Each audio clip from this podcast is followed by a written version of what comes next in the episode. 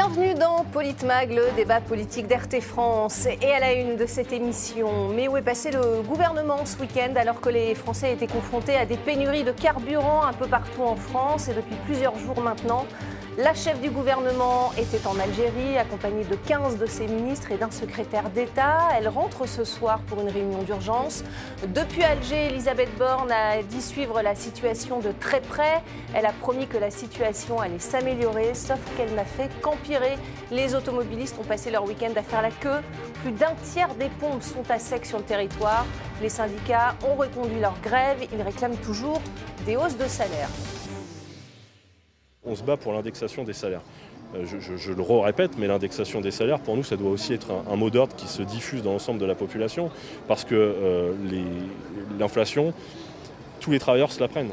Tous les travailleurs se la prennent. Aujourd'hui, euh, on, défend, on défend cette idée-là, et nous, ce qu'on cherche à faire, c'est même de l'élargir. Et pour en parler avec moi sur ce plateau, nos chroniqueurs RT France, Stéphane Tiki, bonsoir. Bonsoir. Face à vous, François Coq. Bonsoir François. Bonsoir. Bienvenue euh, dans Politmag. On va vous revoir souvent désormais avec euh, avec euh, Charles Tiki. Nos invités aujourd'hui, Charles Taïeb, analyste politique, ancien soutien d'Éric Zemmour à la présidentielle. Bonsoir. Bonsoir. Stéphane Tiki, je, rectifie. Vous avez fait l'union avec Charles et moi Exactement. Et ah, face à vous, Ismaël Boudjekada, bonsoir. Vous êtes euh, élu d'hiver gauche du Doubs. Exactement. Bienvenue à tous et, merci d'avoir accepté notre invitation sur RT France. Euh, ça fait maintenant plus de deux semaines que les, salariés de Total Energy et de Esso ExxonMobil sont en grève et on en arrive à, une impasse. Les Français sont à sec, les transports scolaires ne sont plus assurés euh, dans plusieurs endroits de France. Est-ce normal d'en arriver là, Stéphane Tiki? Écoutez, moi je comprends ceux qui font grève parce qu'ils ont des revendications et c'est normal. On a tous envie euh, d'avoir plus de pouvoir d'achat, que le travail qu'on ait au quotidien nous permette de vivre mieux et d'élever notre famille. En revanche, ce que je déplore, moi, et c'est bien sûr l'inconvénient de la grève, c'est de prendre en otage tout un pays dans lequel aujourd'hui les gens se battent pour faire la queue pour avoir de l'essence. On, racontait d'ailleurs il y a quelques minutes que quelqu'un était euh, poignardé à coups de couteau euh, pour ce genre de semaine. C'est pas l'image qu'on veut. Les gens, et puis euh, euh, demain, vous allez peut-être avoir une urgence. il faut faire venir une ambulance. peut-être qu'elle peut pas venir parce qu'on peut pas vous, peut pas se déplacer. les policiers, donc ça handicape toute la société. Il faut vraiment que ça s'arrête et qu'on trouve une solution qui puisse être gagnante-gagnante, gagnante pour ceux qui font. On verra, on verra les négociations. et gagnante pour, pour les citoyens aussi, ceux qui, parce qu'on ne pense jamais à ceux qui se lèvent tôt, qui ont besoin de la voiture pour aller travailler et qui du coup de cette grève-là vont aussi perdre du pouvoir d'achat et ça va leur nuire aussi à eux. Donc, il euh, faut penser à tout cet intérêt général. François Coq, elle est, justifiée, euh, cette grève et, ces blocages On est dans une situation qui a commencé, permettez-moi d'aller jusqu'au bout, euh, peut-être de corriger, il y a trois semaines. Mmh. Et dans les stations ESSO, les grèves, la grève a commencé le 20 septembre. Mmh. Chez Total, une semaine après. Et le déclencheur, c'est qu'au moment même où les salariés de chez Total se mettaient en grève pour des revendications salariales légitimes, mmh la direction de Total annonçait le versement d'un dividende exceptionnel, mm. c'est-à-dire pas juste le dividende classique, en plus du dividende habituel, un dividende exceptionnel à hauteur de 2,6 milliards d'euros. Mm-hmm. Tout ça aux actionnaires. aux, actionnaires. Tout ça a mis le feu, a mis le feu aux poudres. Et ça, c'était il y a 15 jours, mm. cette situation chez Total. Et depuis, on a l'impression que le gouvernement découvre aujourd'hui la situation et que euh, rien ne s'est passé depuis. Le porte-parole du gouvernement, M. Véran, nous disait ce week-end, il n'y a pas de pénurie, tout au plus quelques tensions. Alors, si vous me permettez, on va l'écouter et je vous redonne la parole. Olivier Véran, donc c'était jeudi. Pour vous donner le chiffre euh, que j'ai vérifié avant de vous retrouver, on était à 12% des stations à l'échelle du pays qui rencontrent des difficultés sur au moins un type de carburant, avec des variabilités, puisque dans la région Hauts-de-France, on atteint plus de 30% des stations qui peuvent rencontrer des difficultés. Mais il n'y a pas de pénurie. Ça, c'est un point qui est important il n'y a pas de pénurie. François Coq. Donc, première réaction du gouvernement, effectivement. Vous écoutez M. Véran, vous changez le mot station-service par le mot masque, et vous avez le décalque du discours du gouvernement au début de la crise du Covid. M. Véran est le plus grand bonimenteur de France il est dans la même situation que celle dans laquelle il se trouvait euh, à l'époque, et il gère une situation de crise en la mettant sous le, sous le tapis. Mm. Il nous parlait, c'était jeudi, de 12% des stations qui sont à sec. On en est, je crois, ce soir à, plus, de 30%. qui sont à sec. Dans des régions comme l'Île-de-France ou comme dans le Nord, à plus de 50%. Il y a donc un décalage entre la vision macro-technocratique de M. Véran et du gouvernement qui, qui, qui fait comme s'il n'y avait pas de problème et ce que vivent les, Français. Enfin, ça vient d'être décrit à l'instant, mais toutes celles et tous ceux qui vont au travail le matin voient toute la journée les queues des centaines de mètres mm. devant les, stations-service et les gens se demandent comment ils vont demain pouvoir aller travailler ou même euh, continuer à travailler si leur voiture est, fait partie de leurs outils de travail. Et puis il y a tout l'optique familiale, pardon, mais pour aller dans votre sens, il y a aussi les parents qui accompagnent les enfants à l'école. Mm. Euh, comment est-ce qu'ils vont pouvoir. Les cartes scolaires, bien sûr. Les cartes scolaires, hein, les ambulances, les infirmiers, les pompiers. Demain, par exemple, il y a un incendie, vous êtes entre la vie et la mort. Enfin voilà, cette situation ne peut plus durer. On attend du gouvernement qu'il apporte une solution. Alors ça euh, peut-être être le cas, parce qu'il y a une réunion d'urgence ce soir bah, à, oui, 21h. pour rebondir sur ce que disait monsieur, enfin, parce que ça fait quand même trois semaines on a quand même laissé trois semaines des gens euh, euh, qui sont aujourd'hui dans une situation dans laquelle ils ne vivent plus. Euh, moi, cette situation me rappelle beaucoup les Gilets jaunes aussi, parce qu'on avait une population qui n'arrivait plus à vivre de, son salaire. On a laissé pourrir la situation Et on a laissé... Charles Taillab Et ça devient même dangereux. Les fils sont interminables. alors, si on reprend un peu la genèse, on a, on a un gouvernement qui nous a menti pour les masques, on a un gouvernement qui est en train de nous préparer pour l'énergie. Là, on a un gouvernement après qui nous prépare peut-être pour, pour on va dire, une crise qui sera plus longue en termes, en termes d'essence de, et de, de rapprovisionnement, c'est quoi la prochaine étape? On se demander c'est quoi la prochaine étape? Et, euh, et je pense qu'à mon avis, la, venue de, de, de, de, M. Véran à la télé, c'est un peu le fusible de l'Élysée. C'est un peu la Edith Cresson euh, pour faire un peu old school du, du, du gouvernement. Voilà, c'est tout. Quel, est votre sentiment, Ismaël Sur la communication du gouvernement euh, quand il y a eu les premiers blocages jeudi, a priori oui, dans le gouvernement, une fois encore, est en total décalage avec la réalité. On parlait de, la communication de crise euh, lors de, la crise sanitaire. effectivement, on se rend compte que ces gens-là sont, totalement à l'ouest. Ils n'ont pas vu le coup venir. Ils ne l'ont pas vu, mais qu'est-ce qu'ils voient venir? J'ai envie de vous dire, c'est un petit peu la conséquence de leur déconnexion de manière générale. Donc ça pose effectivement un véritable problème. Euh, simplement pour rebondir sur ce qui a été dit au départ, euh, j'entends que, enfin, vous comprenez effectivement le, fait que ces gens manifestent. moi, j'aurais pas rajouté de mais parce qu'effectivement, on ne peut pas regretter que, je cite, la population soit prise en otage. Mm. La réalité, c'est que toutes les grèves, tous les mouvements sociaux qui ont véritablement porté leurs fruits ont mis à mal sur une période donnée l'état de santé économique ou social de notre pays. Et effectivement, on l'a vu aussi très récemment en Corse, lorsque les rues étaient à feu et à sang. C'est là qu'on a commencé à considérer les revendications légitimes ou pas, on peut, on peut débattre mm. là-dessus, euh, de la population euh, de Corse. Mm. Et donc, force est de constater que le message qui est renvoyé depuis des années par le gouvernement, c'est que s'il n'y a pas la société qui est justement mise à mal, eh bien, il n'y a aucune considération de ces gens-là. Pour se faire entendre, il faut en arriver là? Bah, Moi, je pense qu'on peut faire euh, peut-être un entre-deux. si vous me permettez l'expression, c'est qu'on puisse laisser les gens qui veulent manifester mais en même temps faire un service minimum au moins pour que euh, la, vie puisse continuer pour des gens mais est-ce que c'était au gouvernement d'imposer un service minimum Pour des gens qui n'ont d'ailleurs peut-être rien demandé dans cette crise-là, puisqu'ils ne sont pas, ils ne travaillent pas chez Total ni chez SO, et d'ailleurs ils ne vont pas être bénéficiaires de la grève. Ils ont peut-être envie d'être, euh, peut-être on a un parent entre la vie et la mort, envie d'être soigné. Oui, mais Stéphane Tiquet, est-ce que ce n'est pas au gouvernement d'anticiper peut-être et de mettre en place des mesures qui vont être mises en place peut-être ce soir de précision, ça fait trois semaines. C'est d'ailleurs dommage qu'on arrive au bout de trois semaines et que trois semaines après on dise bah, comment on va faire? Bah, si on avait anticipé il y a trois semaines, euh, peut-être qu'on aurait trouvé trois semaines plus tard des solutions. Et moi, je, prône justement un, un, peu comme on avait fait aussi pour les transports. Hein. Je ne sais pas si vous vous rappelez à l'époque, on avait mis un service minimum dans les transports. C'est-à-dire que 90% des gens font grève et c'est normal. Mais par exemple, il y a 10% des gens qui peuvent... Hein, qui l'avait mis en oui, place. Oui, tout à fait. Euh, alors que les Français ont, passé le week-end, on l'a dit, à hein, essayer de trouver de, l'essence, la quasi-majorité du gouvernement était à Alger. La chef du gouvernement s'est d'ailleurs voulue rassurante. Euh, écoutez-la. La situation va s'améliorer tout au long de la semaine. Nous avons libéré des stocks stratégiques pour alimenter les stations-service. Ces livraisons arrivent progressivement. Les mesures que nous avons prises ont permis d'augmenter les livraisons de 20% par rapport au flux habituel.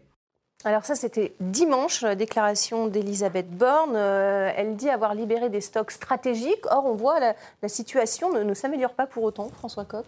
Deux aspects. Le premier, que n'a-t-elle pas libéré les stocks stratégiques plus tôt? On sait qu'il faut un certain temps pour que euh, l'essence arrive dans l'endroit où elle est stockée, jusque dans le réservoir des, des voitures. Ça n'a pas été fait en amont. Donc il y a un retard clair à l'allumage. La deuxième question qu'on peut se poser, c'est que de la même manière qu'il n'y avait pas de stock de masques, désolé d'y revenir, mm. y a-t-il réellement des stocks stratégiques si importants que ça en essence?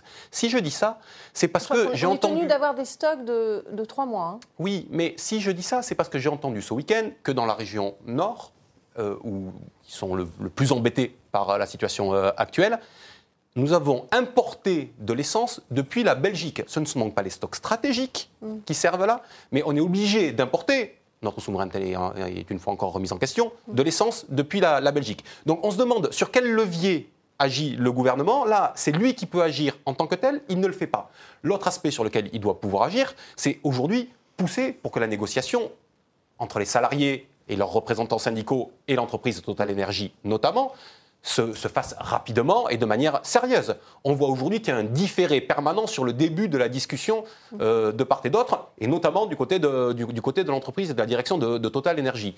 Pourquoi le gouvernement ne peut-il pas pousser à la roue, excusez-moi, mais quand même, Total Energy euh, est une entreprise française. Alors, quand bien même je sais qu'elle ne paie pas d'impôts en France, qu'elle ne l'a mm. pas payé en 2019 et en 2020 en France, le gouvernement a sans doute deux, trois choses à lui, à lui dire et à lui glisser. mais apparemment, Apparemment, les moyens de pression ou la parole de, de, M. Macron ou de Mme Borne ne sont peut-être pas suffisants pour faire bouger la direction de Total Energy. Quel est votre sentiment, euh, Charles Taïeb euh, bah, Le gouvernement pourrait faire davantage pression, aurait dû faire davantage pression avant même? Alors, je pense qu'il aurait pu faire pression avant, mais le, moi, personnellement, je pense qu'à mon avis, cette crise va en, apporter une autre. Parce que je pense, à mon avis, que euh, les stocks d'essence en France, on ne sait pas, on n'a aucune visibilité, mm. mais si on voit à long terme et que les pays du Moyen-Orient ne nous vendent pas de l'essence, on va se retrouver dans une vraie crise sans, sans, sans, sans pouvoir, euh, sans marge de manœuvre. Il n'y a pas d'indication euh, comme quoi ils ne nous vendraient pas de, de, l'essence, a priori bah, ils vont réduire la production, mais... Les pays du Moyen-Orient commencent à être un, un, par un euh, de plus en plus proches de Poutine plutôt que, plutôt que de, notre côté. Donc moi, j'ai l'impression que ça peut dévier rapidement. Mmh. Et Faire monter les prix, en tout cas. Bah, du moins, voilà, en, prix et puis surtout en, livraison. Voilà. Enfin, Poutine a arrêté de nourrir le gaz. il peut très bien avoir un accord... Mmh. Euh, avec les pays du Moyen-Orient dans ce sens. Mm. Ismaël euh, Boudjekada, le fait qu'Elisabeth Borne et 15 de ses ministres soient en, Algérie pendant que la crise, alors que la crise débutait, euh, ils, auraient dû reporter, pour certains en tout cas, leur déplacement, notamment le ministre des Transports? Mais bien sûr, moi, si vous voulez, le fait qu'une bonne partie, en tous les cas de l'exécutif, soit effectivement en Algérie, donc à, l'étranger, en cette période de crise, je trouve que c'est une fois encore la démonstration qui est faite que cette situation est prise avec beaucoup trop de, légèreté depuis le départ. Donc, euh, et, ça a été le problème sur, bien des conflits. Mm. On a pensé au départ des Gilets jaunes que le mouvement allait s'essouffler en quelques semaines. On a vu, euh, ça mené à quoi? Et donc, concernant cette crise-là, aujourd'hui. du ministre de l'Éducation nationale qui était à Ibiza alors qu'il y avait la rentrée. Notamment. notamment. Bon, là, Mais une fois encore, pour travailler à Alger. Hein, ces gens-là sont, sont, véritablement déconnectés. Et au regard de l'ampleur qu'a pris la crise, elle aurait dû immédiatement revenir sur le territoire national. Et je souligne quand même euh, la grande absence, le grand silence du président de la République qui s'est une fois encore. Hein. Voilà, il y a eu quelques petites phrases très mm. rapides, mais j'estime aussi que ça n'est pas du tout à la hauteur des enjeux. Mm. Le gouvernement aurait dû être là, Stéphane Tiki, euh, au moins les, les ministres concernés Le problème, c'est que le gouvernement n'anticipe pas. Ça fait trois semaines qu'il y a cette crise-là et à chaque fois, ils disent bon, mais ça va se gérer. Et en fait, on se rend compte que ça ne se gère pas et pire que ça, ça empire. Et puis, il y a cette question de, libération des stocks, euh, dits stratégiques. Euh, la réalité qu'il faut expliquer à tous ceux qui nous écoutent, c'est mm. qu'on n'est pas dans un système dans lequel on appuie sur un bouton du stock et que directement on a l'essence dans la pompe à essence. Mm. Ça prend du temps. Donc ça fait quand même trois semaines qu'ils auraient dû libérer ces stocks stratégiques et mettre en place un service minimum pour permettre à ceux qui veulent faire grève de faire grève, mais aussi à ce que la vie puisse continuer. Et aujourd'hui, malheureusement, ce n'est pas le cas. Et ce sont toujours les mêmes qui trinquent, ça veut dire euh, les classes populaires, ceux qui doivent emmener les enfants à l'école, la sécurité, la police, les pompiers. Mm. Et euh, voilà, que le gouvernement ait en Algérie euh, pour régler des problèmes, c'est une bonne chose. Bah, surtout pour obtenir mais, du gaz, je, l'imagine. Aujourd'hui, ce qu'il faut, c'est que le gouvernement tentative, en tout cas, prenne des solutions. Et je pense que, pour rejoindre ce que disait M. tout à l'heure par rapport à M. Véran, je pense qu'aujourd'hui, les Français ont besoin qu'on leur dise la vérité. Quand ça ne va pas, il faut dire que ça ne va pas, expliquer les problèmes, les cibler pour apporter des solutions. Eh oui, mais, si chaque fois on le dit, curseur, parce que si on dit que ça ne va pas, ce serait rué encore davantage dans les, euh, dans les stations-service. si on dit que ça va et que les gens se rendent compte que ça ne va pas, c'est encore pour ça qu'il y a une déconnexion entre ceux qui ceux qui font de la politique et malheureusement ceux qui vivent dans la vie de tous les jours. Il y a eu un effet, euh, un effet pervers, en tout cas, de cette euh, ristourne euh, chez Total, c'est que les transfrontaliers, d'où peut-être les blocages qui ont commencé dans le Nord, les transfrontaliers se sont rués dans les stations-service françaises justement pour s'approvisionner en, essence moins chère. Donc finalement, c'est des mesures contre-productives. François Coq, selon vous? Bah, Il y a deux aspects. D'abord, on l'évoquait il y a un instant, il y a le poids et la véracité de la parole publique. Mm. Et on voit clairement qu'aujourd'hui, la parole publique est remise en question par les citoyens et comment leur donner tort, mm. très sincèrement. Voilà, les gens doutent de ce que oui, parce qu'on a beau dire, c'est les négociations chez Total, eux, ils veulent que le gouvernement agisse. Voilà, à partir du moment où on a commencé à avoir des plateaux, des, ministres arriver sur les plateaux et commencer à dire non, non, il n'y a aucun problème, il n'y a mm. aucun risque de pénurie, tout le monde a commencé à s'inquiéter. Mm. Voilà, pour être clair, c'est bah ça la situation. oui, oui, bien sûr. Oui, mais si la parole publique n'était pas à ce point décrédibilisée, si nous n'étions pas dans ce, à, ce stade d'effondrement démocratique aujourd'hui, nous n'en serions pas là. Ça, c'est un point que on ne peut pas évacuer aussi simplement, aussi simplement que ça, et il y a besoin de reconstruire de la, confiance. Chacune de ces épreuves devrait être un moment pour aller vers cette reconstruction de la, la confiance entre le citoyen et le décideur public, et ce n'est pas le cas. Ça, c'est le premier point.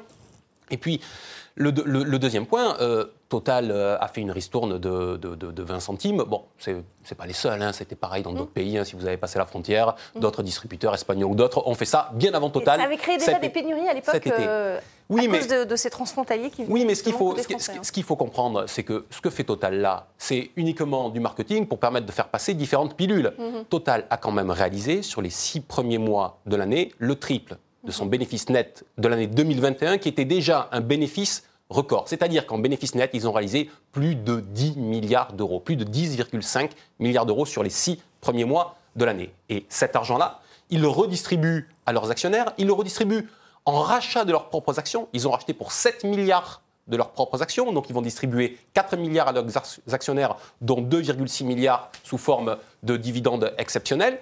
Et là-dedans, ben, les salariés, eux, ils ne voient pas le début d'une augmentation. 7% d'augmentation pour euh, s'aligner sur l'inflation et 3% justement sur ces super profits, euh, ces salariés. Ismaël Boudjekada, c'est légitime? Bien sûr que c'est légitime. Mais une fois encore, bon, il est vrai que sur les 10 milliards. Après, ils ont des bons salaires, les raffineurs, hein, je le précise. Pas forcément les personnes dans les stations-service, puisque maintenant les On est aux alentours de 5 000 euros bruts euh, par mois dans les raffineries. Et encore, Maintenant, quel est le salaire minimum euh, C'est une moyenne. 5 000 euros par mois, ça, va. non, non, ça va de 1 700 à 3 On peut l'entendre, on peut l'entendre, ça va effectivement. Le combat des raffineurs, c'est effectivement pour l'intégralité de la profession. Mm. Maintenant, eux, ce qu'ils demandent en soi, c'est juste qu'on préserve et qu'on protège leur qualité de vie et leur pouvoir d'achat. Est-ce que la revendication est si illégitime que ça? Pour moi, non, justement, on ne doit pas accepter ne serait-ce que le début d'un atome de recul de nos acquis et de notre qualité de vie aujourd'hui. Si je puis me permettre, ils ont quand même euh, euh, enlevé une, comment, une, ils ont demandé, enfin, dans, leur, demande, ils voulaient que euh, les, tous les CDD passent en CDI. Et là, ils ont enlevé oui, la revendication d'embauche. Voilà, cette revendication. Donc en fait, ce n'est pas une manière de préserver, de se préserver quand on demande de rester en CDD, alors qu'en CDI, on sait très bien qu'on est, que, l'emploi, enfin le salaire est plus préservé, bien évidemment. Là, là, moi, je pense personnellement que, en dépit de ça, je pense qu'on a trop demandé aux Français. Depuis le début de l'année, euh, enfin depuis deux, ans, euh, on se serre la ceinture pour les masques, on se serre la ceinture pour l'énergie, on se serre la ceinture pour, pour tout et n'importe quoi. Euh, l'huile augmente, la moutarde n'en avait plus un moment. C'est un peu le, truc un peu drôle de la, du mois dernier. Mais... Donc pour vous, c'est pas légitime de demander une augmentation quand on a un salaire Non, mais on peut le demander, mais sans bloquer un pays.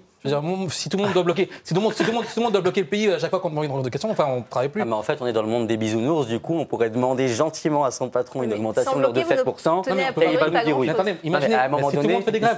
Alors, si tout le monde fait des grèves dans tous les, dans tous les métiers de, en France, mais moi, tout le monde bloque tout le monde. Mais j'invite les Français à le faire.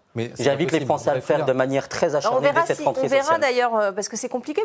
S'ils obtiennent gain de cause, est-ce que ça risque pas d'inciter d'autres professions à, faire grève, Stéphane Convergence des luttes, non, mais, il faut. il est dans son idéologie. ah non, mais d'ailleurs, juste avant, si je peux juste me permettre une petite phrase, je rappelle quand même à celles et ceux qui nous écoutent que le 16 de ce mois-ci, il y a effectivement une grande marche organisée euh, de manière générale pour l'amélioration des conditions de vie. Donc j'invite tout le monde à aller vers cette convergence des luttes, parce qu'être solidaire aujourd'hui de ces, de ces gens de chez Total qui font effectivement grève, c'est être solidaire pour l'entièreté du pays. Et demain, ces gens-là seront à nos côtés pour défendre aussi nos actes. C'est ce que dit d'ailleurs le, le, responsable CGT euh, sur le site Normandie. Il dit ce qu'on fait là aujourd'hui, finalement, tous les Français devraient le faire. Oui, Enfin, tous les Français ne gagnent pas au moins 5 000 euros par mois déjà. Non, non, mais sans parler du salaire. en tout cas, bah, l'inflation bah, est la même pour tous les Français. Si vous me permettez, Magali, euh, le salaire est quand même essentiel puisqu'on parle du pouvoir d'achat. Bah, on, va quand même, on va quand même dire qu'à 5 000 euros, on veut mieux qu'à 1 000 euros. Jusque-là, je pense qu'ici, tout le monde est d'accord. Mmh. Donc ça veut donc dire qu'ils ont des problèmes qui sont concrets, évidemment, mais ils ont moins de problèmes que d'autres qui gagnent 1 500 euros par mois. Mmh. Et donc moi, je, je, comprends évidemment, et je, je sais pas, nous sommes Sauf qu'ils ont un employeur qui fait des dividendes extraordinaires et qui les reverse oui, non, mais attendez, attendez, laissez-moi s'il vous plaît. Je, comprends évidemment euh, le fait d'indexer par rapport à ce que gagne l'employeur, parce que, évidemment, si l'employeur gagne, les actionnaires gagnent, il faut que les salariés gagnent. C'est un cercle vertueux. Mm. Et sur ce point-là, on est d'accord. Moi, ce que je déplore un peu, c'est que des gens qui ne sont en rien dans cette cause-là, dans ce combat-là, se retrouvent pris en otage, pardon d'utiliser cette expression. Monsieur Tiki. Euh, je termine ma phrase, si vous me permettez. Pris en otage parce que du coup, ils se retrouvent donc bloqués, euh, deux heures de queue, on ne peut pas travailler, on ne peut pas amener les enfants. Voilà, moi je trouve juste qu'on peut faire grève, tout à fait. Mais préservons un peu la grève avec un service minimum, comme dans les transports, dans lequel vous faites grève et que les autres continuent à vivre de façon normale. Moi, j'ai une solution. Très court. On va vous écouter Vous, êtes, on le rappelle, vous êtes conseiller national des Républicains. Mhm. Euh, donc, vous faites partie de la même famille politique que M. Retailleau. Mhm. J'ai une solution à vous proposer pour mettre fin à la grève dès ce soir. On va essayer de devancer le gouvernement. La CGT s'est engagée. Pouvoir, nous, hein. Alors, la mais vous avez le pouvoir au sein de DLR, vous allez comprendre pourquoi. La CGT s'est engagée. les négociations s'enclenchent. Même pas ça. Ils se sont engagés à arrêter la grève dès ce soir si M. Retailleau, qui a été quand même extrêmement virulent à leur égard, accepte d'aller travailler pendant six mois au sein d'une raffinerie payer le SMIC. Donc, lancez-lui l'idée. Et ensuite, on pourra discuter de la légitimité de cette proposition. C'est un peu, enfin, c'est un peu démago. Monsieur Retailleau, Monsieur Retailleau, il a fait des études euh, d'économie, de droit, sciences politiques. Il est dans le métier dans lequel il... chacun fait le job en de ses compétences. On n'est pas là pour dire. Mais allons-y. Euh, s'il veut mettre... Alors, alors, je voudrais qu'on écoute, Juste une question. Donc, en fait, vous demandez, vous demandez à, la population française de venir manifester avec vous le 16 octobre, donc des, gens qui gagnent 1500 euros, 1200 euros, pour défendre ceux qui gagnent 5000. C'est ça que vous demandez ah, en fait. Donc ça, c'est de cette manière-là que vous, êtes... Alors c'est ça. Non, mais, voilà. Laissez-moi répondre, vous me posez une question. Je rectifie, Charles tout le monde ne gagne pas 5 000 euros. Déjà, en moyenne, 3 000 euros. Alors, premièrement, c'est extrêmement méprisant. Deuxième chose, je rappelle quand même que Reconquête euh, effectivement, appelle aussi à une mobilisation le 16. Donc, bon, histoire de, jouer un petit peu sur les chiffres, parce que c'était forcément plus facile pour, pour Reconquête de jouer sur le 16. Vous appelez aussi à aller manifester alors Moi, j'appelle à manifester. alors, j'appelle effectivement à manifester. mais, simplement qu'on soit bien d'accord sur un point c'est que vous ne pouvez pas réduire la mobilisation du 16 euh, à ce propos qui est totalement caricatural. Il y a effectivement de vraies difficultés dans ce pays. Je fais partie de ces gens qui gagnent très bien leur vie. Effectivement, j'ai aussi fait des études. Et pour autant, euh, le 16, nous n'allons pas manifester pour celles et ceux qui, touchent 4 000, 5 000, 6 000 euros, si vous voulez. Mais qui demandent aussi. Hein, mais, qui demandent, mais ils ont raison. À partir du moment où l'inflation, monsieur, ça touche tout le monde. D'ailleurs, petite pression très importante. Je rappelle quand même que Mme von der Leyen, présidente de la Commission européenne, a fait voter une prime inflation euh, qui va faire qu'elle-même, mm. son propre salaire va être augmenté de plus de 2500 euros. Et celui de tous les commissaires et de tous les fonctionnaires européens qui, je le précise, touchent au minimum 3100 euros mmh. sans impôt. Ce qui pour elle fait Donc, il y a quand même un gros problème. Oui, mais je voudrais juste qu'on écoute Emmanuel Macron. Moi, je, moi, on va écouter Emmanuel Macron parce que vous dites qu'il ne s'est pas beaucoup exprimé. Il s'est exprimé quand qui veulent simplement être travailler, ceux qui ne se plaignent pas, ceux qui ne râlent pas ceux qui ne manifestent pas. mais ça, c'est un autre débat. Qui veulent juste aller travailler. les Français. Vous préférez Emmanuel Macron, pour le coup, il faut les prendre en otage. Le chef de l'État qui a appelé à la responsabilité des Français. Regardez. Je veux ici vraiment avoir un message de, d'abord pour vous dire que le gouvernement est pleinement mobilisé, mais aussi d'appel au calme. Il y a eu des mouvements de grève liés à des revendications salariales dans le groupe ESSO, puis dans le groupe Total. Ceci a conduit à la fermeture de plusieurs capacités et donc à des ruptures euh, dans certaines stations c'est un, phénomène qui est lié purement à ces mouvements sociaux. J'appelle aussi chacune et chacun à la responsabilité, parce que voilà, nous sommes un peuple de, compatriotes solidaires, et je, pense que toutes les revendications salariales sont légitimes, mais il ne faut pas qu'elles empêchent les uns et les autres de vivre et de pouvoir circuler, fonctionner, parfois pouvoir faire son travail. Voilà, donc ça c'était vendredi lors de son déplacement à Prague. Euh, il avait dit pas de panique, le, chef de l'État, le gouvernement est pleinement mobilisé. Mmh. Euh, François Coq, il, parle d'un peuple de compatriotes solidaires. Ça vous rappelle pas les Gaulois réfractaires? Surtout, M. Macron oublie que la France et le peuple français est un peuple pétri de justice. Et la discussion que nous avions il y a un instant, pour savoir si finalement la grève était légitime ou pas, on ne va pas l'arbitrer ici ce soir. On va savoir dans les jours qui viennent Comment les Français, d'une manière générale, perçoivent ce mouvement? Le sentiment qui est le mien, pour discuter avec beaucoup d'entre eux, dans le cadre de mon travail, euh, dans la rue, euh, chez les commerçants, c'est que globalement, les gens trouvent que les revendications sont légitimes. Ils ne demandent pas si les gens qui travaillent dans une raffinerie gagnent 3 000, 5 000 euros, j'en sais rien. Je, ne sais pas quels sont ces chiffres. Peu importe. Ils disent, par rapport à la situation qui est la situation que connaissent ces gens, ces gens dans leur entreprise, leurs revendications sont légitimes.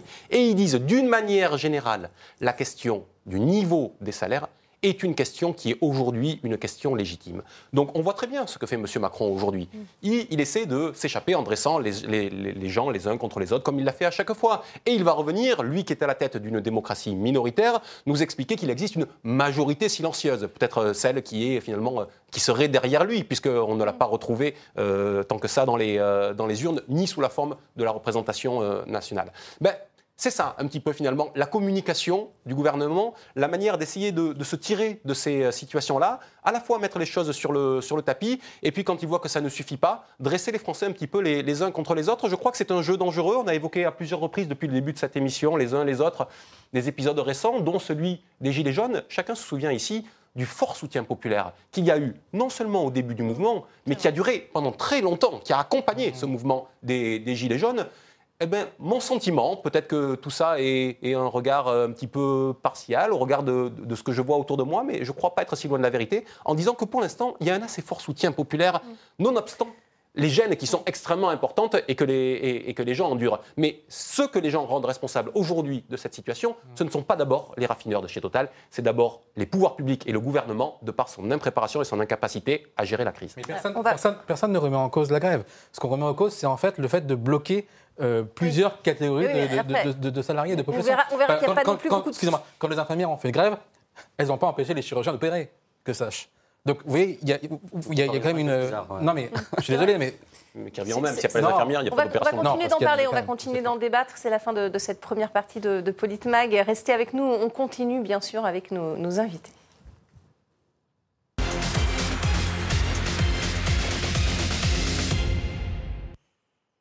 Bienvenue dans cette deuxième partie de, de Politmag, Stéphane Tiki à l'antenne. On continue le, débat avec ces automobilistes français en colère après des, prix exorbitants à la pompe. Ils font maintenant la queue pour tenter d'avoir de l'essence depuis plusieurs jours maintenant et ça ne devrait pas s'arranger tout de suite. Écoutez-les. Là, en fait, ça fait une semaine que j'ai pas pu prendre ma voiture parce que euh, je suis complètement à sec. C'est-à-dire que là, si j'en trouve pas, bah, je suis en panne, je ne peux même pas rentrer chez moi. Quoi. J'ai fait plusieurs stations essence depuis 24 heures et je suis quand même un peu inquiet par ce qui se passe. Euh, sensation d'inquiétude générale. Je trouve que c'est ridicule. Euh, bah, moi, ça me fait, je suis libanaise, donc ça me fait penser au Liban. Au Liban, c'était pire. Mais euh, ça me fait rire de voir que bah, en France, ça se passe exactement comme dans un pays qui n'est pas aussi bien développé qu'ici un pays qui n'est pas aussi bien développé qu'ici, François Coq, sous-entendu un pays. Euh, terrible. Comment? C'est terrible, honnêtement. C'est terrible, oui. C'est terrible d'entendre ça. On a, on a, entendu tiers-monde hein, beaucoup ces derniers jours. Je, comprends cette jeune femme, ce mm. qu'elle exprime, mais enfin, pour nous autres, euh, Français, républicains, quand on sait ce qui a pu être accompli dans ce pays, ce qui était euh, l'organisation de la société mm. dans ce pays, c'est terrible d'entendre ça, d'entendre cette jeune fille venir nous dire bah, c'est comme au Liban. Finalement, on en arrive à la même chose quand on, quand, on connaît les difficultés actuelles mm. du, du Liban. Écoutez, moi, tout ça, ça me, touche profondément et on n'est pas là, on voit bien, sur un simple problème d'augmentation de, salaire dans une entreprise.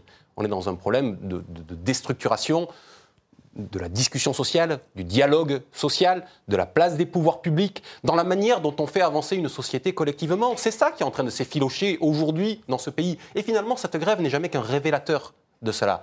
C'est pour ça que cette grève sera peut-être les prémices d'autres mouvements, je ne sais pas. Mais quand bien même elle ne le serait pas, elle nous dit quelque chose sur l'état de délitement de, la décision et du pouvoir de décision publique dans ce pays. Je ne sais pas jusqu'où on va, on, va s'enfermer dans cette spirale euh, infernale. On a l'impression que les élections se passent et qu'il n'y a pas de, réaction de la part des, décideurs. Les élections de 2022 n'ont pas permis le grand débat public dont nous aurions eu besoin pour tracer les orientations pour les années euh, à venir. Ben voilà, on se retrouve finalement avec des, micro-foyers ou des gros foyers, comme ça, qui par moment euh, embrasent un petit peu la plaine.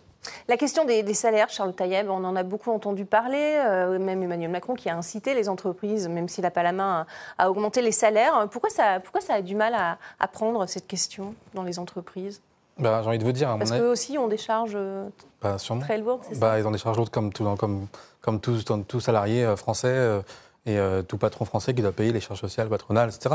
Donc je pense qu'il y a aussi un problème de ce côté-là. Après, que, le, que le gouvernement ou que, le, voilà, le, que Bercy ne l'ait pas entendu, ça, je ne suis pas Bercy pour, pour, pour, pour, savoir ce qui se passe. Mais je pense qu'à mon avis, si les choses ne sont pas prises en main très rapidement, je pense que ça va chauffer à Bercy, à mon avis. Et le fait de, ne pas avoir euh, voulu engager le débat sur les super profits, euh, Stéphane Tiki, le fait de ne pas vouloir imposer de taxes sur les super profits en France, d'avoir préféré une décision européenne, est-ce que ça n'a pas entraîné aussi ce, mouvement quelque part? Moi, je pense que les gens n'ont plus de lisibilité aujourd'hui. Et en fait, ils ne savent plus ni comment on va, ni où, ni avec qui. Et de ce fait-là, les gens sont totalement perdus. Et c'est vrai qu'on n'arrête pas de cumuler crise sur crise. Rappelons-nous d'abord ce début de crise au niveau des Gilets jaunes. C'était des gens qui n'avaient plus à vivre de leur travail, qui sont, sont rebellés contre la société en disant on travaille beaucoup et on n'arrive pas à vivre avec un salaire décent. Et, c'est vrai que hum, les propos de cette dame qu'on vient d'écouter, bah, Sur Beyrouth? Oui, ils nous mmh. font mal. Moi, je suis originaire du Cameroun. C'est vrai que si on m'avait dit un jour qu'en France, on pourrait arriver dans un système où il y a une pénurie d'essence, on n'aurait jamais cru qu'on aurait pu en arriver là. Donc, euh, donc ça Il y, a une pénurie pour vous C'est une pénurie, on lâche ah le bah mot parce que le gouvernement n'a pas voulu le prononcer. Moi je dis les choses, hein, donc mm. je ne me cache pas. Euh, pour moi c'est une pénurie. Euh, quand on arrive avec des gens qui font deux heures de queue pour avoir un peu d'essence, c'est une pénurie. Mm. Quand on a des gens qui prennent des bidons en cachette parce qu'ils ont peur qu'il n'y en ait plus, c'est une pénurie. Et je pense que le gouvernement, pour moi, devrait agir rapidement parce que, euh, j'appelle ça, pardon de dire ça comme ça, mais il n'y a qu'au code minute. À partir du moment où vous rajoutez quelque chose, ça commence à monter. Et il y a plein de gens dans cette société-là qui sont mécontents. Et si on fait un rassemblement des mécontents, ça peut faire plus grave que ce qui se passe aujourd'hui. Et c'est la responsabilité d'abord des entreprises, parce qu'il est inadmissible que lorsque les, les profits des dirigeants et des actionnaires augmentent, ceux des salariés n'augmentent pas. Et c'est la responsabilité aussi de l'État, quand l'État se rend compte, cet État-providence, que le, pays est en crise, euh, parce que là, on traverse quand même une crise, de trouver une solution pour trouver un consensus. Et je reste sur mon idée de penser que la, meilleure solution serait de faire un, service minimum. Euh, en tout cas, je crois que le gouvernement, avec le législatif, a le droit de faire une réquisition pour mettre en place un service minimum, pour qu'on dise à certains salariés, qui sont notamment par exemple en CDI, eh ben vous, euh, priorité, vous allez permettre de faire aux gens de continuer à vivre, ça permet d'apaiser les tensions, et en même temps, les autres peuvent continuer à faire la grève. On va, encore, avoir droit aux professionnels essentiels et non essentiels euh, ça Franchement, ça va se demander si, euh, si le président de la République est, l'homme de la situation. Parce que, bon, il va en Ukraine pour faire la guerre, il revient, il envoie des armes, il va au Liban pour essayer de, sauver de, une situation, il n'y a rien rien qui se passe. Là, on a ce problème-là et on voit que pareil. Euh, ça il a gagné l'élection quand même. Hein. C'est Baudor qui. on va l'écouter. Après, je ne veux pas remettre, on ne remet pas en cause les élections. On va écouter euh. le, chef de l'État. Il était à Château-Gontier aujourd'hui, en, en, Mayenne, en déplacement, et il a dû reprendre la main, évidemment, sur ce dossier après la communication un peu hasardeuse de son gouvernement ce week-end. Écoutez-le. Je souhaite que dans les prochaines heures et les tout dans les prochaines heures et au plus vite, il y ait une issue qui soit trouvée à cela. Mais vous comprendrez aisément on ne va pas rentrer dans une situation où c'est le président de la République qui va faire les négociations salariales chez SO Total. Parce que là, euh, on va partir cul par-dessus tête. Hein. Ah ça m'a fait rire aussi. C'est une vieille expression, hein, ça veut dire euh, sans dessus, dessous, mais elle n'est plus employée, cette expression. Enfin bref. Euh, Tant mieux. en tout cas, les négociations sont en bonne voie, a dit Emmanuel Macron ce soir. Je croyais que ça n'occupait pas. Ben voilà, il a dit qu'il fallait ah, aussi que ce soit euh, les, personnes concernées qui négocient, qu'il ne voulait pas sans. Voilà, euh, votre sentiment, François Coq? Non, je, crois que. C'est le en même temps? en paix tout ce qui ne s'est pas passé. Votre question précédente portait sur les super profits. Mm. Le gouvernement a eu l'occasion, il y a eu des, amendements qui ont été déposés au cœur de l'été mm. pour mettre en place des, euh, taxes. sur des profits exceptionnels, mm. comme ceux, typiquement, ceux que, vient de réaliser Total. Le gouvernement a refusé de le faire. Le gouvernement a refusé de le faire, alors que tout autour de nous, mm. des pays comme l'Espagne, l'Italie, mm-hmm. le Royaume-Uni, l'Allemagne et son ordolibéralisme, autant de pays dont on ne peut pas dire qu'ils soient dirigés par d'affreux gauchistes, mm. ont mis en place de, telles taxes. Et M. Macron, lui, a refusé de manière idéologique de mettre en place une telle taxe parce qu'il disait Oups, moi je ne vais pas faire ça. Si on met une telle taxe en place, il faudra le faire d'abord au niveau de l'Union européenne. Vous savez, M. Macron est toujours plus royaliste que le roi. Il croit en cette principe adopté d'ailleurs par l'Union. Il croit en cette idée de la souveraineté européenne et finalement, il se défausse toujours sur Bruxelles pour pousser plus avant le, le, libéralisme. C'est sa stratégie, sauf qu'en France, rien n'a été fait pour l'instant, euh, et euh, il n'a pas répondu à la, à la situation et, euh, et à l'urgence. L'autre point que je voudrais évoquer quand même sur cette question-là, c'est que pourquoi le gouvernement refuse-t-il d'agir à ce point sur la question des salaires? Chez Total, mais aussi dans le reste de la société. C'est qu'il y a un vrai débat. il ne peut pas sur les salaires C'est parce qu'il y, a un vrai débat, il y a un vrai débat économique aujourd'hui qui est sur la table. Le gouvernement considère que si on augmentait les salaires, tout ça nourrirait l'inflation. Mm. Or, il y a nombre d'économistes qui nous disent aujourd'hui attention, il y a une confusion entre, sur la nature de l'inflation. La nature de l'inflation aux États-Unis est effectivement due à une inflation due à une augmentation des salaires. L'inflation au niveau de l'Union européenne et notamment en France n'est pas de cette nature. Et finalement, est-ce que le gouvernement ne fait pas une erreur? Une erreur d'interprétation sur ce qu'est l'inflation euh, aujourd'hui et ne nous amène pas finalement un petit peu euh, dans le mur ou en tout cas euh, contre la colère sociale. Mhm. Attention juste à quand même juste une petite précision, c'est pas au gouvernement de fixer les salaires dans les entreprises les entreprises sont individuelles, il y a un chef d'entreprise, des dirigeants, des actionnaires et des salariés. C'est le problème. Il pas, parce qu'après, sinon, on ne peut pas toujours reprocher au gouvernement de vouloir se servir de tout. Et en même temps, quand ce n'est pas des sujets qui doivent traiter du gouvernement, comment Mais il envoie des signaux, et là, il ne les envoie pas. Regardez, les fonctionnaires, par exemple. Euh, il, refuse, les augmentations dans la fonction, dans la fonction publique, il les limite au minimum, et donc il envoie un signal pour l'ensemble du pays. C'est pour ça que je précise en disant fonctionnaire. Je suis d'accord avec vous parce qu'entreprise publique. En revanche, Total et SO, entreprise privée, pour moi, le gouvernement n'a pas son mot à dire euh, sur les salaires des gens qui sont salariés dans le privé. Le, blocage n'est pas une façon de négocier, a dit le, président Ismaël Boudjekada. Il a raison? Je pense que vous connaissez ma réponse. le blocage est effectivement la meilleure des, façons, justement, pour, euh, pour négocier. Euh, force est de constater que, et je l'ai rappelé tout à l'heure, à partir du moment où il n'y a pas de moyens de pression suffisamment importants, euh, personne ne se bouge. Effectivement. Mais ça va bouger, non, avec la réunion de ce soir? Réunion en urgence avec bah, attendons de voir. la chef du gouvernement et quatre ministres, Gérald Darmanin, Agnès Pannier-Runacher. Ils, ont toujours trois trains de retard. donc, bon, c'est une réunion d'urgence. Euh, mais en retard quand même, il faut le préciser. Et puis vous savez, le message qui est renvoyé, c'est quoi? C'est que euh, effectivement, leur euh, revendication, à savoir vouloir avoir un meilleur salaire, vouloir pouvoir supporter correctement l'inflation, c'est totalement légitime. Et hasard de calendrier malheureux, ça arrive pile au moment où nos parlementaires s'augmentent de près de 250 euros pour supporter aussi l'inflation. Donc j'ai envie de vous dire... Qui est lié euh, au point d'indice aussi des fonctionnaires. Exactement. mais, ça d'ailleurs, enfin, ce n'est pas le sujet du débat, mais on nous explique qu'effectivement c'est lié à l'augmentation du point d'indice et que les parlementaires manque de pause sont payés en, euh, en, lien avec le point d'indice. Sauf que la réalité, c'est que c'est juste eux qui font la loi. Hein. Ils auraient pu s'exclure de tout cela. La réalité, c'est qu'ils ont, ils ont, voulu une fois encore s'engraisser sur le dos des Français, un moment qui est quand même peu propice, on le reconnaîtra. Est-ce que c'est audible? C'est vrai ce que dit euh, Ismaël Boudjikada quand, quand on voit que les députés qui sont payés euh, plus de 5 000 euros, euh, plus que les, les, salariés de chez Exxon ou de chez mhm. Total, eux aussi ont une augmentation de 254 euros. Les Français comprennent ça ou pas? Non, je pense qu'à mon avis, les Français ne comprennent pas ça. Euh, mais qu'est-ce que peut faire le peuple français quand c'est les députés qui votent leur propre augmentation? C'est un peu difficile de, réguler ça. Donc maintenant, après. c'est difficile à comprendre en tout cas. On va sortir la guillotine non. Je, rigole, bien sûr. Alors, par contre, On va parler de Mélenchon, mais c'est trop tôt pour l'instant. Non, non, non, mais et, surtout en plus euh, à, cette période de l'année où on doit euh, parler des réformes de retraite euh, qui vont arriver dans, quelques semaines, qui, qui, va être un sujet aussi un peu, un peu épineux. Donc là, alors qu'il est, je ne sais pas si vraiment les, les Français euh, regarde euh, cette augmentation, puisque ce n'est pas, pas le sujet. Euh, les Français veulent pouvoir juste aller travailler et puis, et puis voilà, nourrir leur famille et aller chercher leurs enfants à l'école avec, en espérant avoir un peu d'essence. Mm. pas de pénurie d'essence, en tout cas, c'est ce qu'a dit Agnès Pannier-Runacher ce week-end. La ministre de la Transition écologique a même rejeté la faute sur les automobilistes qui, en panique, prendraient de l'essence plus que d'habitude. Regardez. C'est un sujet logistique, c'est pas un sujet de manque de carburant. Nous avons beaucoup de carburant sur le territoire national, mais ce carburant n'est pas acheminé de manière normale.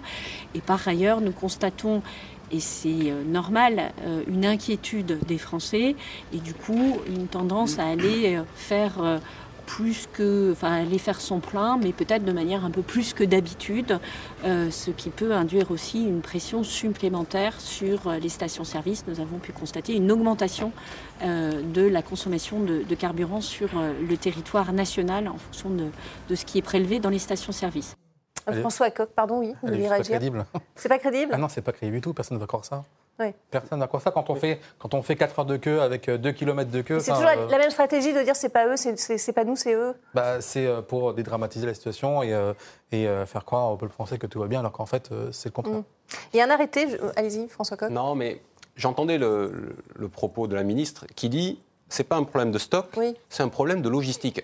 Bah, justement, son travail, excusez-moi, mm. mais c'est de mettre en place la chaîne d'approvisionnement qui permet qu'il y ait de l'essence dans les stations-service.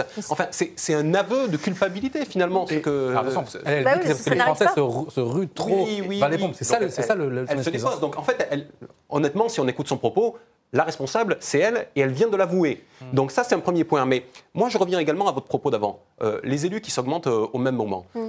J'y pense parce que finalement, il y a une espèce de point commun à tout ça quand même dans la période. C'est que ce que les Français ne supportent plus aujourd'hui, c'est les rentiers à tous les niveaux. Mm. C'est les rentiers de l'économie, actionnaires, qui se gobergent avec des, dividendes euh, totalement euh, exceptionnels. C'est les rentiers de la politique, des élus qui sont là en train de cumuler des mandats de conseillers généraux et députés en même temps, qui se votent des, augmentations euh, de, de, salaire. C'est les rentiers de, la finance. C'est tout ça. C'est un espèce de, nouveau statut aujourd'hui qui surplombe la société et finalement qui l'étrangle. Et on, a le sentiment que bah, les Français aujourd'hui, ils sont en train d'agoniser là-dessous et ils ont envie peut-être de reprendre leur vie en main. Et aujourd'hui, le cadre démocratique ne permet plus cela. Ce qu'il ce ce qu'il faut bien comprendre, c'est que nous sommes dans cette situation moins de six mois après l'élection présidentielle. Mmh. Voilà, nous sommes dans une situation de blocage six mois après une élection. Ça confirme juste ce que disait François Hollande. Quatre ans et demi avant la suivante, Ça confirme juste ce que disait François Hollande. Bah, euh, le président Macron n'est pas le président des riches, il est le président des très riches. Mmh. C'est ce qu'il avait dit. Si même reconquête, c'est François Hollande, ça veut dire que bon, l'heure est grave quand même. Petite boutade. Euh, Pour une fois, vous êtes d'accord hein D'accord. Allez-y, Stéphane Tiki. non, moi j'allais dire surtout, et c'est ce que disait tout à l'heure monsieur, c'est qu'il y a une vraie perte de, de crédibilité de la parole publique. Et c'est quand même très compliqué d'entendre la ministre dire que tout va bien, qu'il y a des stocks, et de l'autre côté, ce que les gens vivent au quotidien, mm. c'est des gens qui font la queue pendant 2, 3, 4 heures. Et attendez, tenez-vous bien, c'est pas qu'au bout des 4 heures, ils ont de l'essence. Il y en a qui font la queue et au bout des 4 heures, on leur dit qu'il n'y a plus d'essence. Et donc, c'est-à-dire qu'eux, ils constatent sur le terrain qu'il y a une pénurie d'essence, mm. pardon de dire ça comme ça. Et de l'autre côté, on leur dit, non mais les amis, tout va bien, il y a d'essence. Et, et quand elle dit effectivement que c'est pas un problème de stock, c'est un problème de logistique, bah, ce que demandent les gens, c'est pas comment on arrive là, c'est comment résoudre cette solution avec apporter une solution à ce On pourrait sécuriser, je sais pas, des convois pour les acheminer plus vite. Nous, on n'est pas là pour, pour gérer la logistique. Mm. Nous, on n'est pas là pour ça. Mm. Nous, tout ce qu'on veut, c'est que quand on va à la pompe à l'essence, il y a essence. Si vous êtes là-haut, c'est que vous devez faire tout ce qui est en place pour que quand on va à l'essence, il y a essence. Et là, vous pouvez pas dire non, mais attendez, nous, on est clean. Hein, eh oui, mais c'est ce que je vous disais, les ministres, les ministres n'étaient pas là. Oui, bah oui, mais bon, euh, ils sont payés pour être là. Ah oui, ils étaient à Alger.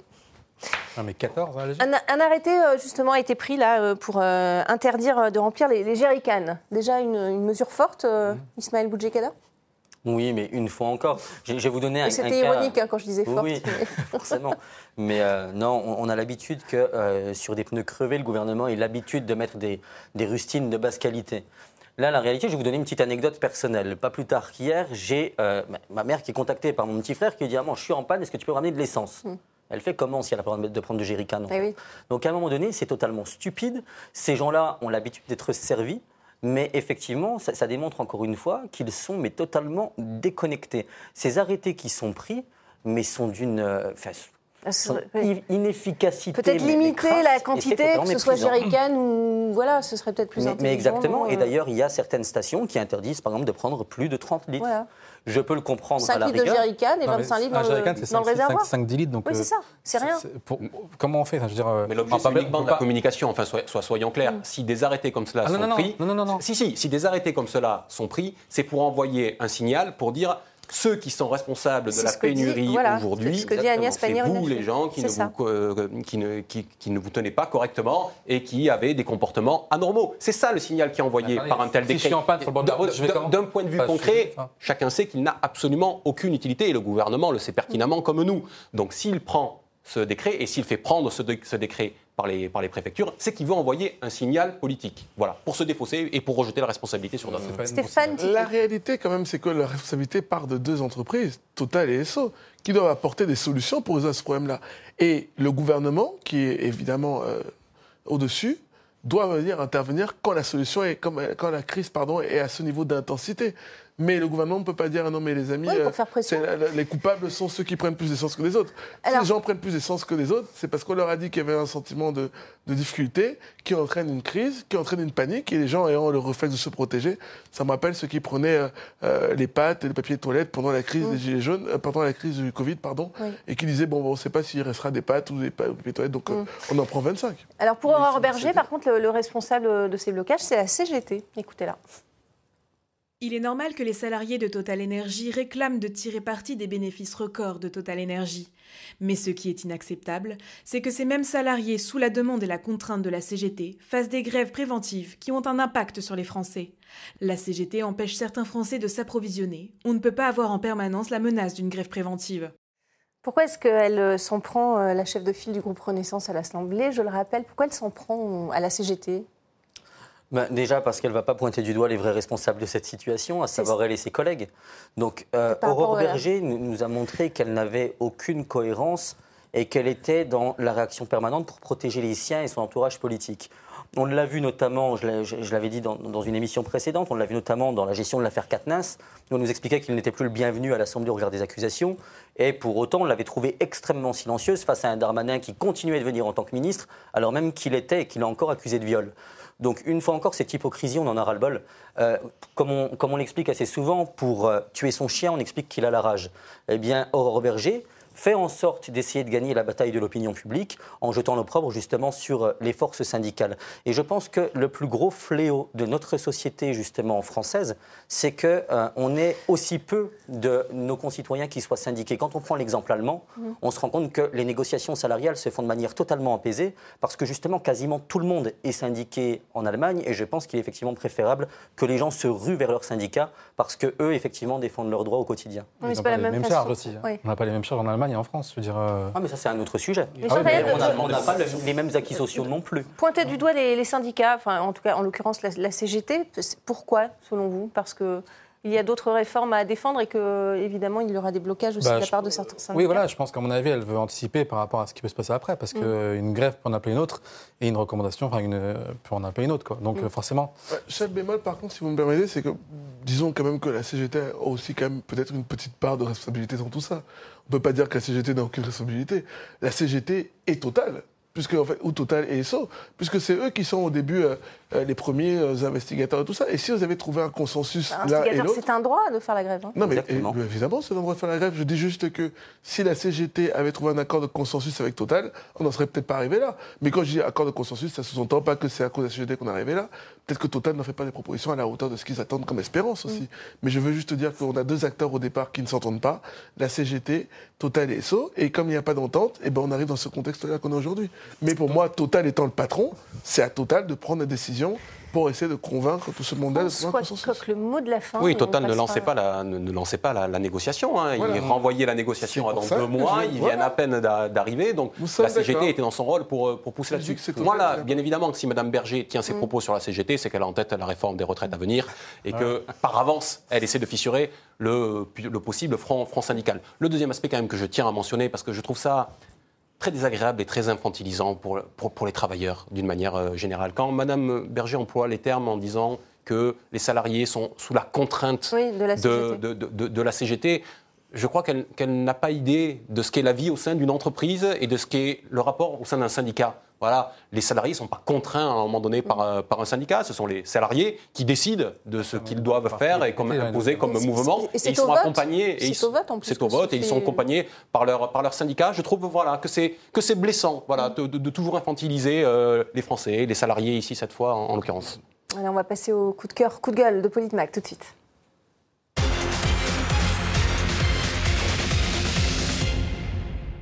Allez, Ismaël Boudjekada, il est pour vous celui-là, hein, puisque vous aviez hâte. Euh, c'est Jean-Luc Mélenchon euh, qui, euh, le 5 et 6 octobre, regardez son tweet, il a parlé justement de la manifestation le 16 octobre, regardez. Le 5 et 6 octobre 1789, les femmes marchent sur Versailles contre la vie chère. Elles ramènent le roi, la reine et le dauphin de force à Paris, sous contrôle populaire. Faites mieux le 16 octobre. Alors ça fait réagir à gauche hein, Olivier Faure, hein, qui a trouvé ça un petit peu euh, exagéré. Euh, qu'est-ce que vous en pensez? C'est un peu jusqu'au boutiste euh, d'appeler à la révolution, une, révolution plus forte qu'en 1789 Bon, en l'occurrence, moi je trouve qu'il faut arrêter à un moment donné, et je pense notamment à Olivier Faure et à bien d'autres à droite notamment, de jouer les vierges effarouchées quand on connaît le tempérament de Jean-Luc Mélenchon. Euh, ce que Jean-Luc Mélenchon explique, c'est qu'effectivement la révolte populaire a fait que le peuple de France en 1789 obtient gain de cause. Factuellement parlant. Parce qu'il a faim. Mais parce qu'il a faim. Et, aujourd'hui, les gens sont à deux doigts d'avoir faim. C'est ça la réalité. Aujourd'hui, il y en a pour qui le 10 du mois, c'est déjà la, fin du mois. Pardon. Et donc, euh, partant de ce principe, moi j'estime qu'effectivement, euh, quand il dit faites mieux, il n'a pas appelé à sortir la guillotine et à couper la tête de Macron, qu'on soit bien d'accord. Simplement, il explique qu'en nombre, il faut effectivement se mobiliser pour forcer effectivement Jupiter, à savoir Macron, euh, eh bien tout simplement de prendre en, considération pardon, les revendications populaires. Stéphane Tiki, très court. Hyper court. Moi, je comprends le fait d'appeler euh, à manifester, comme vous l'avez d'ailleurs fait tout à l'heure, pour venir le 16, en rappelant quand même que la manifestation est un droit, donc c'est tout à fait normal.